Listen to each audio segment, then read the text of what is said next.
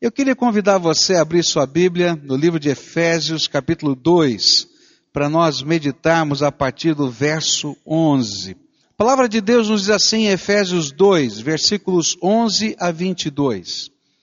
Portanto, lembrem-se de que anteriormente vocês eram gentios por nascimento e chamados incircuncisão pelos que se chamam circuncisão feita no corpo por mãos humanas, e que naquela época vocês estavam sem Cristo, separados da comunidade de Israel, sendo estrangeiros quanto às alianças da promessa, sem esperança e sem Deus no mundo.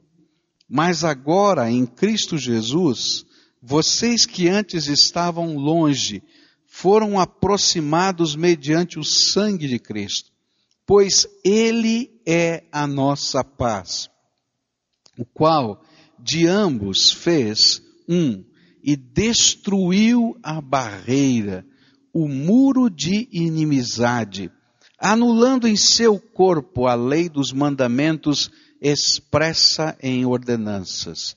O objetivo dele era criar em si mesmo dos dois um novo homem, fazendo a paz e reconciliar com Deus os dois em um corpo, por meio da cruz pela qual ele destruiu a inimizade. Ele veio e anunciou paz a vocês que estavam longe e paz aos que estavam perto, pois por meio dele, tanto nós como vocês temos acesso ao Pai por um só Espírito.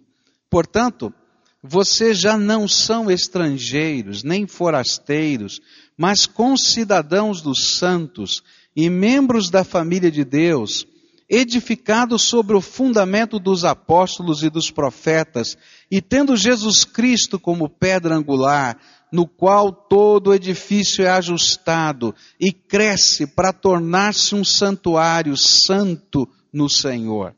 Nele vocês também estão sendo edificados juntos para se tornarem morada de Deus por seu Espírito. Vamos orar a Deus. Pai querido, que a tua palavra, que é viva e eficaz, possa ser aplicada ao nosso coração pelo Espírito Santo. Que nós não apenas compreendamos o que o texto diz, mas que nós possamos experimentar o poder desse texto nas nossas vidas, incorporando pela fé a tua vontade ao nosso coração. Fala conosco, Pai, é aquilo que oramos em nome de Jesus. Amém, Senhor. Quando a gente olha para esse texto, de hoje para trás, fica difícil entender por que o apóstolo Paulo estava escrevendo esses versículos de 11 a 22. A gente não tem dimensão do tipo de barreira e de separação que existia no coração dos judeus para com aqueles que não eram judeus e vice-versa, daqueles que não eram judeus para com os judeus por causa da sua atitude. Então eu queria dar uma ideia para você do que está por trás destas palavras. Eu acho que todo tipo de preconceito que a gente vive na sociedade de hoje, todo tipo de distinção entre pessoas, quer seja racial, quer seja de nacionalismo ou de outra situação qualquer, não se compara àquilo que eles viviam naquele tempo. Por exemplo, os judeus acreditavam que os gentios, aqueles que não eram judeus, eles haviam sido criados por Deus para um propósito só. O propósito era ser combustível para o fogo do inferno. E eles anunciavam isso. Eles tinham um ditado popular que dizia mais ou menos assim, é difícil da gente traduzir ditado popular de uma língua para outra, mas que dizia assim: é melhor do que esmagar a cabeça de uma serpente quando um gentil, um não-judeu, morre. Era tão forte esta visão separatista que, do ponto de vista da tradição judaica e não da lei bíblica, dos preceitos morais da Bíblia, mas da tradição judaica que também compunha uma legislação, era proibido a um judeu realmente ortodoxo ou uma mulher judia realmente ortodoxa ajudar uma mulher não judia a dar à luz. Porque ao fazer isso, ela estava participando do trazer ao mundo um pagão. A maneira como os judeus tratavam os não-judeus na sua articulação interna era chamá-los de cães ou imundos, porque era isso que se representava chamar alguém de cão. Então, quando Paulo escreve esse texto, ele está falando para uma comunidade não judaica, que sofria esse tipo de pressão judaica e que, por outro lado, também tinha a sua ira para com os judeus. E de repente o evangelho estava sendo pregado a judeus e a não judeus. E a igreja era formada de pessoas que tinham uma tradição judaica e uma tradição não judaica. E aí, como é que podia viver esse povo junto, com todo esse background de confusão e de ira e de ódio guardado no coração? É justamente nesse contexto que Efésios 2 vai nos mostrar nos primeiros dez versículos que tanto judeus como não judeus estavam espiritualmente alienados de Deus e somente pela graça revelada em Cristo Jesus tanto judeus como não judeus podem ser salvos. E os primeiros dez versículos diz que é pela graça que judeu ou não judeu é salvo. E que isso não pode ser imputado como algo que eu possa comprar, que eu possa fazer, mas é presente divino para judeus e para não judeus. Porque para judeus e não judeus Jesus morreu. E só pelo sangue de Jesus nós podemos ser salvos. Mas depois do verso 10, a partir do verso 11, o apóstolo Paulo agora começa a nos ensinar que em Cristo não existem mais judeus ou não judeus. Eu acrescentaria, não existe mais pobre ou rico, não existe mais negro ou branco, não existe mais homem ou mulher, por quê? Porque Deus, através do sacrifício de Jesus em, na cruz do Calvário, derrumou, derrubou o muro que separava os homens entre si e os separava de Deus em particular.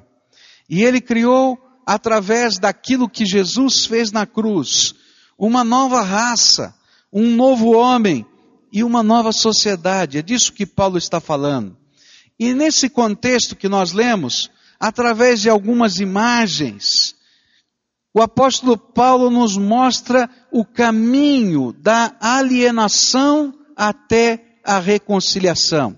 É como se a gente estivesse vendo um filme e o apóstolo Paulo estivesse mostrando como nós saímos, todos nós, judeus e não judeus, rico ou pobre, preto ou branco, homem ou mulher, de, uma, de um estado de alienação e distância de Deus, e fomos chegando perto dele e agora somos um povo reconciliado com o Senhor. Eu vou olhar para esta exposição de Paulo, fixando-me em três imagens. Paulo vai, vai apresentar dizendo: Você lembre o que você era antes. Lembre o que Jesus fez por você. E lembre agora quem você é na pessoa do Senhor Jesus. Três imagens que revelam que o muro que separava os homens de Deus caiu, mas o muro que separava homens de homens também caiu pela graça do Senhor Jesus. Ele começa nos versículos 11 e 12 nos falando da imagem da alienação.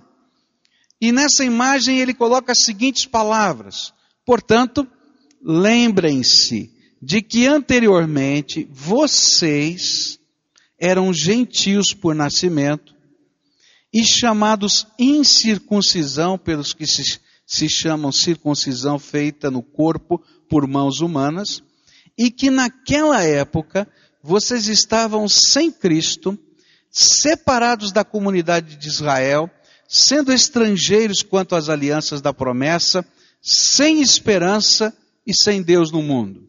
Ele está escrevendo a uma comunidade de não-judeus, na sua grande maioria. E a primeira imagem que ele apresenta é: olha, vocês, na sua história, a história do povo lá de Éfeso, tá? Precisam lembrar de onde vocês saíram e o que Jesus está fazendo na vida de vocês. Que condição era a condição de vocês? A primeira coisa que ele diz é o seguinte: olha, vocês antes de conhecerem a mensagem do Evangelho, vocês eram pagãos por nascimento. O que, que significa ser pagão?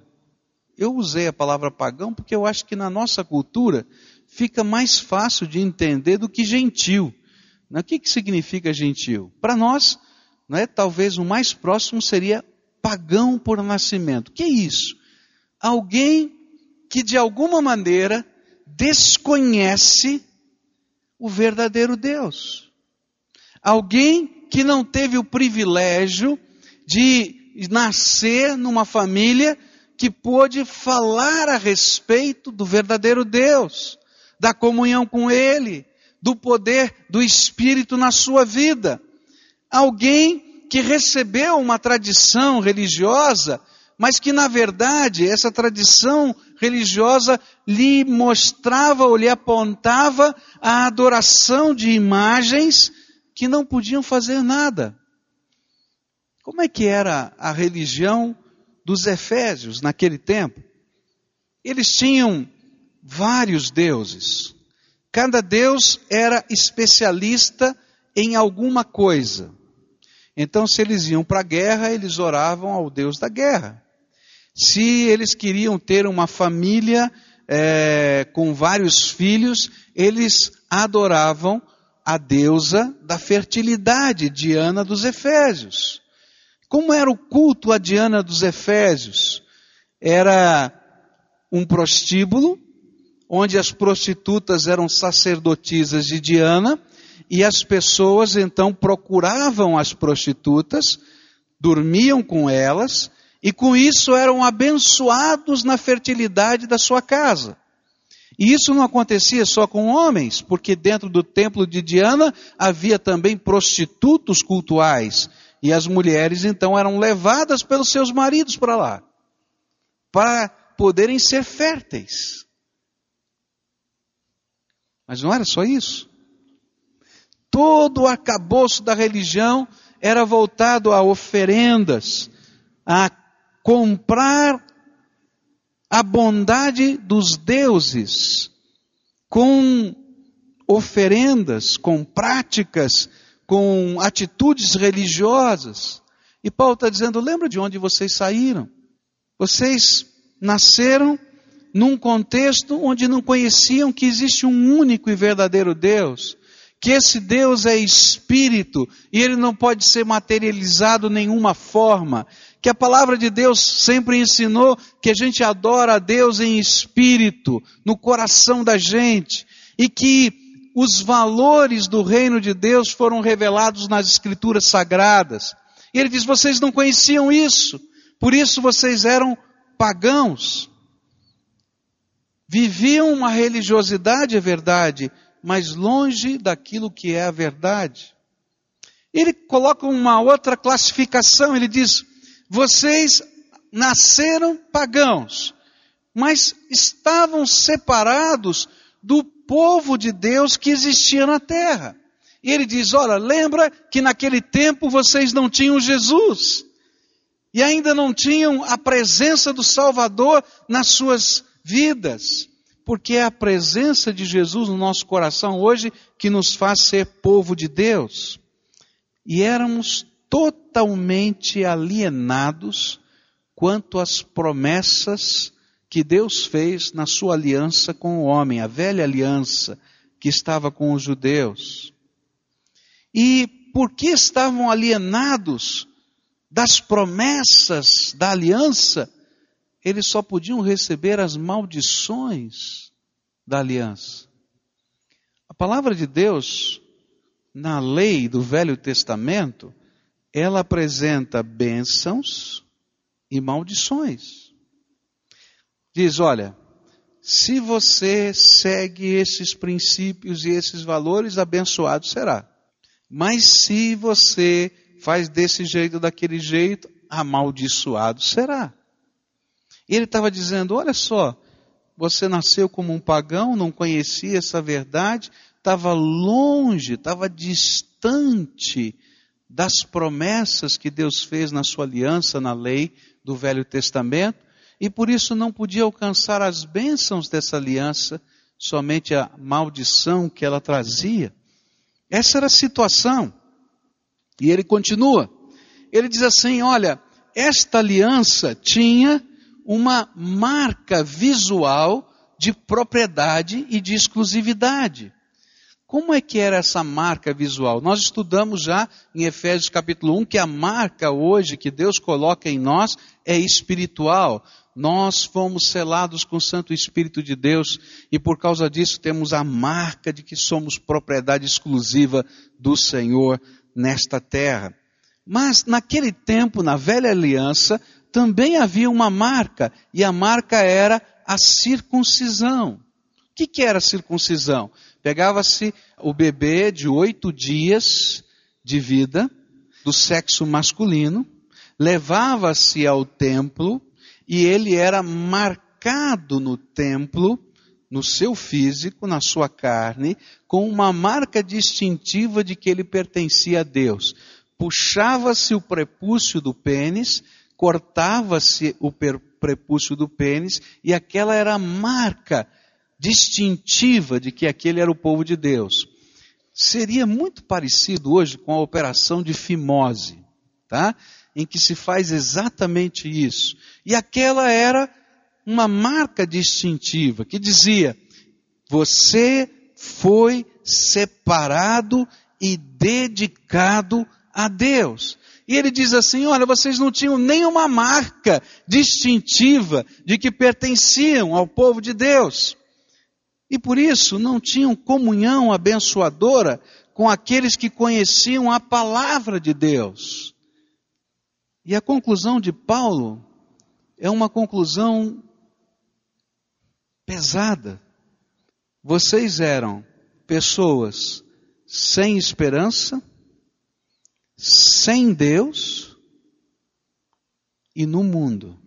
Lembra que nós estudamos o que era mundo? Esse sistema de valores controlado pelo maligno que vai empurrando a gente dentro da nossa cultura a viver, às vezes, até aquilo que a gente não acredita. Eu queria pensar nessas três palavras que Paulo vai usar, porque o contexto é muito diferente. Graças a Deus, a maioria de nós não nascemos num lar pagão. Quer queira, quer não, aqui no Brasil, nós tivemos o privilégio de ouvir de Jesus e de saber que Jesus existe desde muito cedo.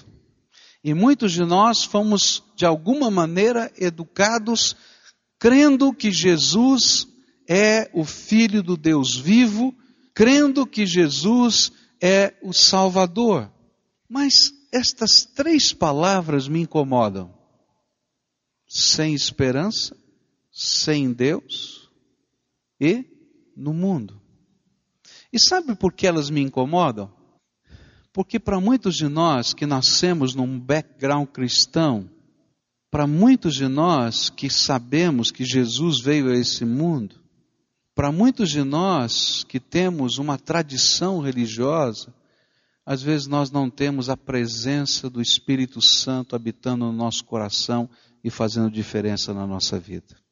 E aí vivemos aqui nessa terra como se fôssemos pagãos, sem esperança, sem Deus e sendo controlado por um sistema de valores que faz parte da nossa sociedade que a gente chama mundo. Sabe por quê? Porque, da mesma forma que os judeus precisam hoje crer em Jesus e experimentar a presença de Jesus no seu coração para salvação, aqueles que nascem num background cristão precisam mais do que uma tradição de família. Precisam experimentar a graça do Senhor na sua vida e no seu coração. Precisam sentir o poder de Deus fluindo. E aquilo que era talvez uma tradição dentro da casa, precisa ser experimentado como o Evangelho de Deus poderoso que nos transforma. E se isso não acontecer, não importa se você é judeu, se você é cristão, se você você está perdido. E você vai continuar sem esperança, porque a tua tradição nos momentos mais angustiosos da vida não responderá com esperança para você. Por isso é que todo muro de separação cai diante de Jesus.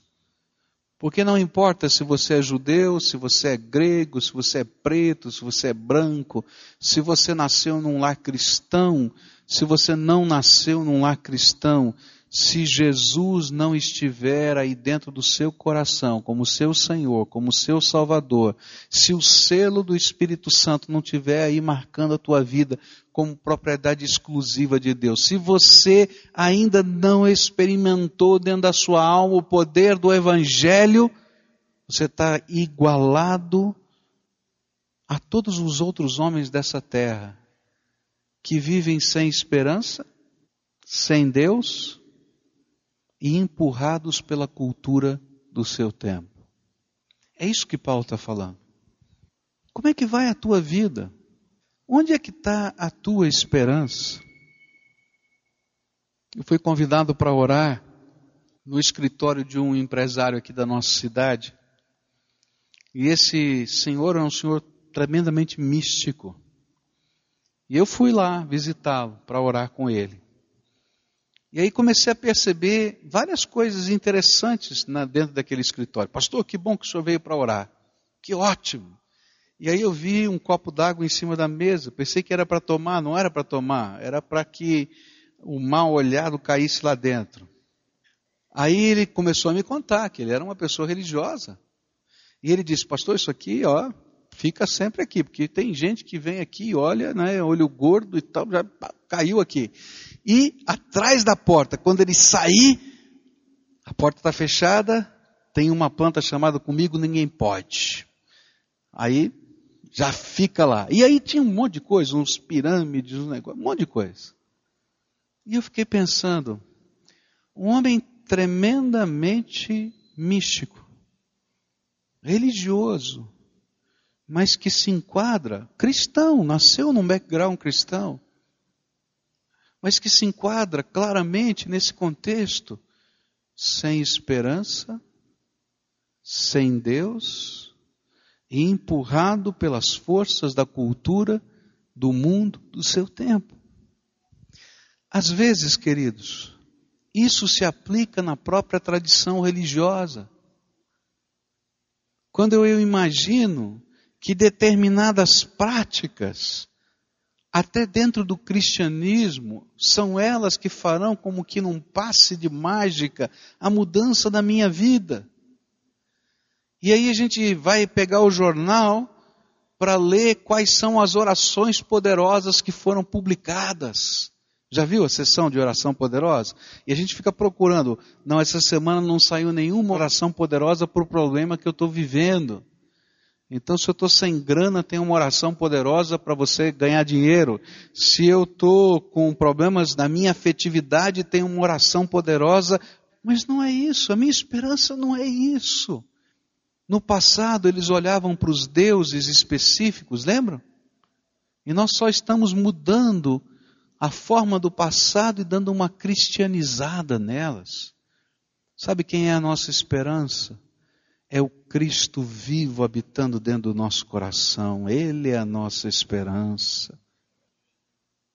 Que coisa tremenda é saber que eu não preciso ter nenhum intermediário entre eu e Deus, que eu posso chegar direto ao trono do Todo-Poderoso, porque Jesus quebrou o muro de separação em que havia entre nós e Deus.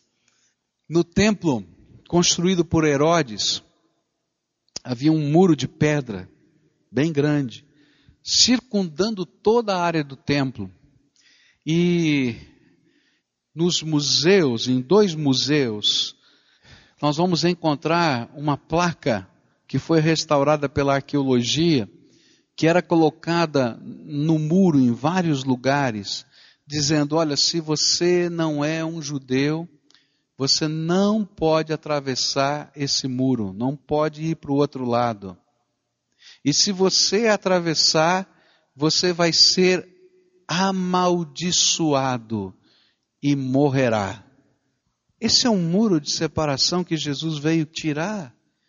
E sabe, querido, você pode entrar direto à presença do Pai. E Ele é a nossa esperança. Um vizinho nosso aqui, de um desses prédios aqui, alguns anos atrás, ele veio aqui e nos deu esse testemunho. Ele estava na sacada do seu prédio, sem esperança sem Deus e empurrado pelas forças da cultura do seu tempo, do mundo de hoje. O negócio dele era ficar rico, é ganhar dinheiro, era fazer negócios, e ele acreditava que tudo quanto ele pensasse positivo, ela, ele conseguiria realizar. Ele acreditava naquele segredo que estão divulgando aí, que se você pensa, você atrai as coisas boas para você. Se você pensa ruim, atrai as coisas ruins, assim vai. Ele acreditava piamente nisso. Na verdade, ele tinha uma rede de vendedores e ele usava toda aquela linguagem para treinar os seus vendedores. Só que ele estava indo de mal a pior. E as coisas estavam se arrebentando. Ele parou na sacada do seu prédio para pular e se jogar. Porque ele estava sem esperança, sem Deus e controlado pela cultura do seu tempo, de que você é poderoso, você pode tudo o que você quiser, a tua cabeça é maravilhosa, você é um deusinho. Você faz tudo o que você quer. Mas ele estava querendo pular daquela sacada. Quando ele começou a ouvir alguns hinos, hinos que estavam ecoando desse lugar. E sabe, ele tinha nascido dentro de uma casa onde os seus pais temiam a Deus e serviam a Ele, ao Senhor, numa igreja evangélica. E ele havia sido criado dentro dessa tradição, mas apesar dele ter sido criado nessa tradição, ele estava vivendo sem esperança, sem Deus e controlado pelo mundo. Mas Deus, na sua grande misericórdia, fez ele ouvir naquela hora os hinos. E aqueles hinos reportaram ao seu passado, reportaram aos ensinos de criança. E ao invés de se jogar daquela, daquela sacada, ele pegou o elevador e desceu e veio ao templo. E aí ele descobriu uma coisa tremenda: que ele não precisava, para ser feliz, ser rico que ele podia inclusive quebrar financeiramente como ele quebrou financeiramente, mas que Jesus podia ser para ele a esperança da sua vida. E sabe por que quebrou financeiramente? Não é porque Jesus não pudesse abençoá-lo, é porque durante toda a sua vida ele tinha construído um Deus no seu coração que não é Deus. Ele acreditava que se ele fosse rico, ele seria feliz. E Deus tinha que quebrar esses deuses do coração. Tem tanta gente hoje que não vive na cidade de Éfeso, que na acepção da palavra não é pagão, mas que vive como um pagão, sem esperança, sem Deus e controlado pelas forças da cultura do seu mundo.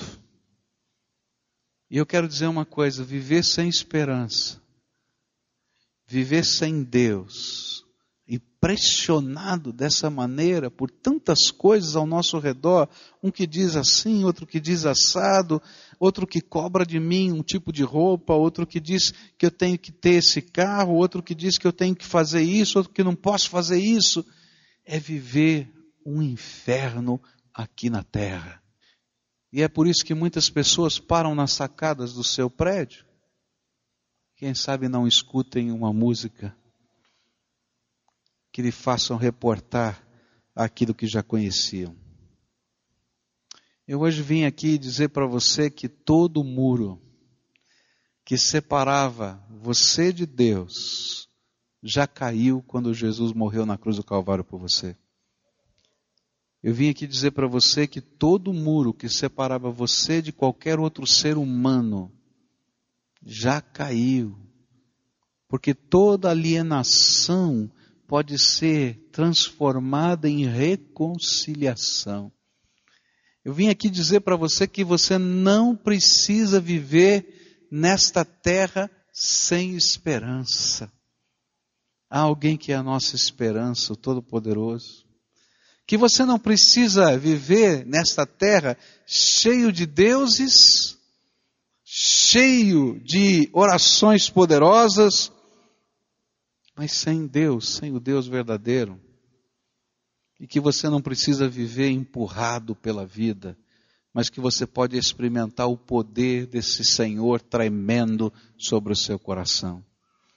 E eu queria orar com você nessa manhã. Orar convidando aquele que é poderoso para transformar, para mudar, para perdoar os nossos pecados, aquele que é poderoso para entrar na nossa história e fazer diferença. O apóstolo Paulo diz assim: o Evangelho, a mensagem de que Jesus ouve o nosso clamor, morreu na cruz por nós e sela o nosso coração com o seu Espírito Santo, é o poder de Deus para todo aquele que nele crê. Numa comunidade religiosa, seja qual for, inclusive essa igreja, você vai encontrar muita gente complicada. Você conhece alguém complicado? Eu conheço um monte. E para alguns eu sou muito complicado. E vai ser sempre assim. Mas sabe o que a gente aprende? É que a nossa esperança não está nas pessoas, nas instituições ou nas coisas. A nossa esperança está no Deus vivo que habita o nosso coração.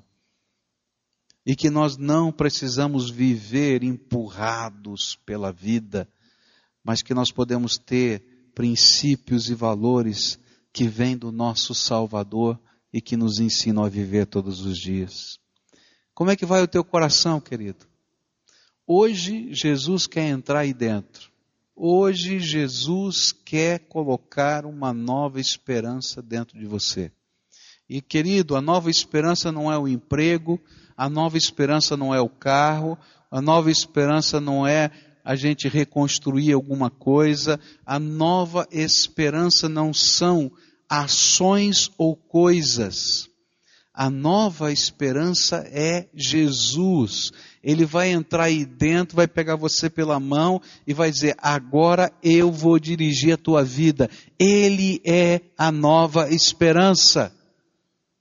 Sabe, tem momentos na nossa vida que a nossa esperança é uma pessoa. Não é verdade? Mas nem as melhores pessoas podem atender à esperança do nosso coração, porque elas também falham. Mas quando Jesus entra na nossa alma e toma o controle da nossa vida, nós não somos mais pessoas sem esperança, sem Deus e controladas pela cultura de um tempo. Nós passamos a ser gente que tem a marca da graça e o poder do Espírito entra na nossa vida para nos transformar. Eu queria orar com você agora. Se você é essa pessoa a quem o Espírito Santo de Deus está falando, por que eu estou falando aqui? E se fosse eu falando, entraria por um ouvido e sairia pelo outro. Mas quando o Espírito Santo de Deus fala, ele vai aí no teu coração e ele pega aquilo que a gente está falando e ele transforma em algo que tem sentido para você. E se isso está acontecendo é porque o Espírito Santo de Deus quer fazer alguma coisa na tua vida. Ele quer ser, Jesus quer ser a tua esperança. A tua esperança. Quantas vezes a gente chega num momento da vida e diz: não tem jeito. Humanamente não tem jeito. Estou desistindo. Você já chegou num momento assim? É triste quando a gente não tem esperança. Mas o gostoso é que quando a gente olha para Jesus, nunca nos falta esperança. Porque aquilo que é impossível para os homens continua sendo possível para o Todo-Poderoso.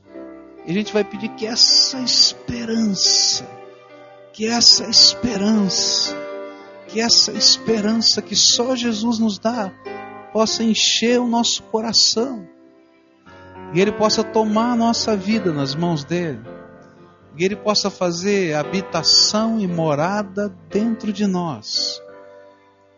Jesus é a nossa esperança. Aleluia. Quando os anjos vieram proclamando lá dos céus que Jesus nasceu, eles estavam trazendo a mensagem da esperança. O Messias de Deus, o ungido de Deus, o Todo-Poderoso, habita entre vocês. E Ele é que toma a vida de vocês, a história de vocês, o contexto de vocês nas suas mãos. E é Ele que nos abençoa. Senhor Jesus, nós estamos aqui com teus filhos, gente preciosa a tua palavra nos diz que quando eles foram gerados no ventre da mamãe, o Senhor olhava cada célula se multiplicando e se alegrava. A tua palavra nos diz que o Senhor colocou dentro deles a capacidade de se comunicarem com o Senhor. A tua palavra nos diz, Senhor, que tu os amas e sabes até quantos fios de cabelo eles têm na cabeça. Alguns deles dizendo: Jesus, eu estou sem esperança. Eu estou me sentindo sem Deus. E eu estou me sentindo apertado e oprimido pela cultura, pelas pressões da vida. E alguns, Senhor, estão até aqui chorando, Senhor, diante de Ti porque estão carregando um peso tão grande dentro da alma. Está doendo demais, Senhor. E ninguém de carne e osso aqui tem poder para arrancar o peso que vai dentro dessa alma. Mas, Senhor, a tua palavra nos diz que tu és aquele, Senhor, que quebrou o muro de separação. Que tu és aquele, Senhor, que desce poderosamente sobre nós com teu Espírito Santo que tu és aquele Senhor que lavou os nossos pecados e nos redimiu no sangue vertido na cruz do Calvário. E eu quero te pedir agora, Senhor Jesus, ouve o clamor dos teus filhos agora. Abre as janelas dos céus e desce, Senhor, sobre eles a tua graça. De tal maneira, Senhor, que a fé, a esperança e o amor do Senhor estejam envolvendo o coração deles. Senhor, o sentimento que a gente tem quando a gente está sem esperança é que a gente é menor que um vermezinho e que alguém está tentando esmagar-nos e que a gente não sabe para onde ir, nem o que fazer e não tem saída para nós. Jesus, põe a tua mão de poder agora e protege esses teus filhos. Abraça esses teus filhos. Traz para perto de si, Senhor. De tal maneira que a graça, a misericórdia e a alegria do Senhor possam infundir-se nesses corações. Senhor, que toda a opressão de Satanás sobre essas vidas, que toda, Senhor, até a possessão, que todo, Senhor, obstáculo ou tranqueira que o inimigo colocou, que seja agora rechaçado e expulso em nome de Jesus. E que nesta hora, Senhor, a bênção do Senhor a bênção do Pai, a bênção do Filho e a bênção do Espírito Santo do Deus vivo se derramem sobre esses teus filhos. É aquilo que nós oramos em nome de Jesus. Amém e amém.